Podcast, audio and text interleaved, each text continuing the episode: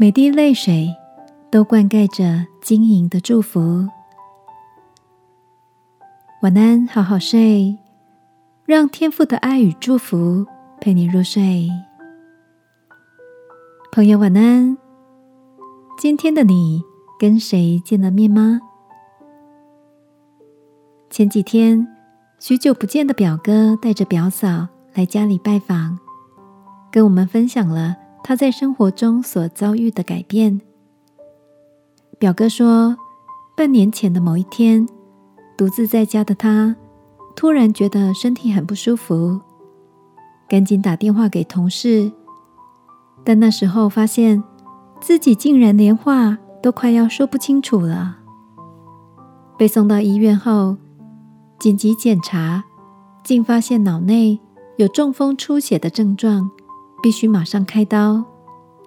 同事联络了表嫂和她的两个女儿，三个大女生。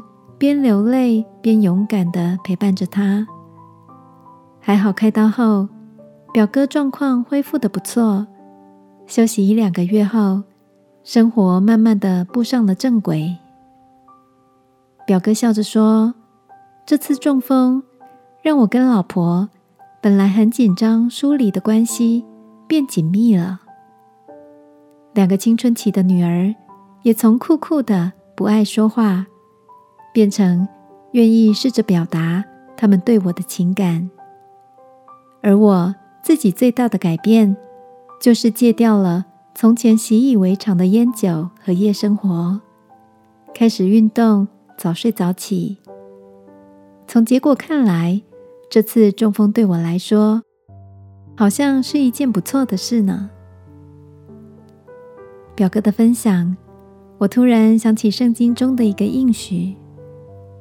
他们经过流泪谷，叫这谷变为泉源之地，并有秋雨之福盖满了全谷。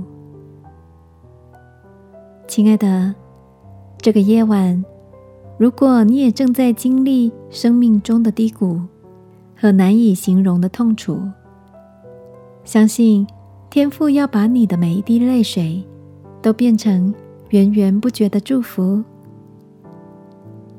让我们来祷告，